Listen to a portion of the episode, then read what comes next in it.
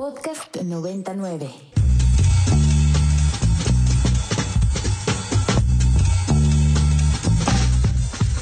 Es la una, la una cero dos de la tarde. Bienvenidos sean ustedes. Están en Tengo Otros Datos por Ibero 90.9. Hoy, 2 de mayo del 2023. Mi nombre es Rodrigo Balvanera y como cada martes tendremos las noticias más relevantes en el espectro de la diversidad. ¿Cómo les fue de puente? El merecidísimo puente. Eh, la verdad es que nos cayó bien un lunesito. Eh, acabando el semestre para los que están en la universidad, eh, pero también en la chamba, un lunesito de descanso nunca, nunca cae mal. Eh, oigan, estábamos a, medio puente, a medio concierto de Rosalía el viernes en el Zócalo, cuando como ya saben el Senado nos agarró a todos en curva, sobre todo a los senadores de oposición y empezaron a sesionar en el patio de la sede alterna del Senado en Xicoténcatl. Eh, y pasaron 20 leyes, sí, 20 leyes en menos de 6 horas. Algo inusitado. Ahora sí que ni las más grandes aplanadoras priistas eh, hicieron lo que hizo eh, la bancada de Morena en el Senado el viernes. Mucho, mucho nos hemos enfocado en este frenesí legislativo que, ocurrió el fin de semana. Nos hemos fijado mucho en el bosque, pero no tanto en los árboles.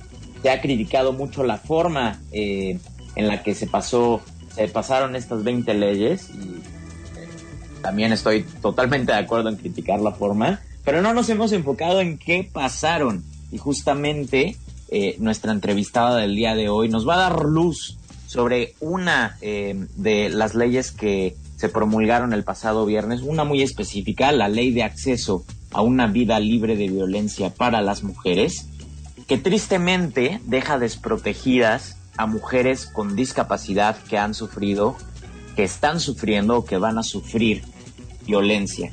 Así que vamos a hablar con Katia D'Artigues, ustedes ya la conocen, periodista y activista, fundadora del medio Yo también, que se enfoca en temas de personas con discapacidad sobre este tema em, importantísimo, importantísimo para la comunidad de personas con discapacidad, específicamente para la comunidad de mujeres con discapacidad. Katia escribió una columna en el medio eh, Opinión 51 titulada Te fallamos, Lupita.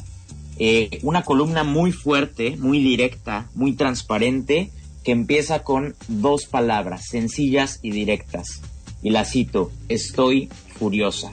Entonces vamos a platicar con Katia de por qué está furiosa, qué hizo el Senado eh, el viernes eh, y qué, a quién dejó desprotegido el Senado después de, esta aplanadora, aplanadora morenista, no hay otra manera de decirle.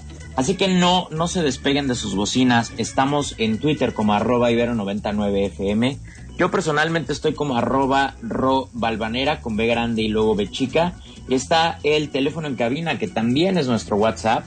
Es el 55 529 25 99. Allá en la cabina está nuestro querido Obando que les estará respondiendo sus llamadas, sus mensajes, sus fotos, sus videos, sus notas de voz, lo que sea que nos vayan a mandar. Sin más, arranquémonos con el resumen nacional porque el tiempo apremia. El país en que habitamos. Para más contenidos como este, descarga nuestra aplicación disponible para Android y iOS o visita ibero909.fm.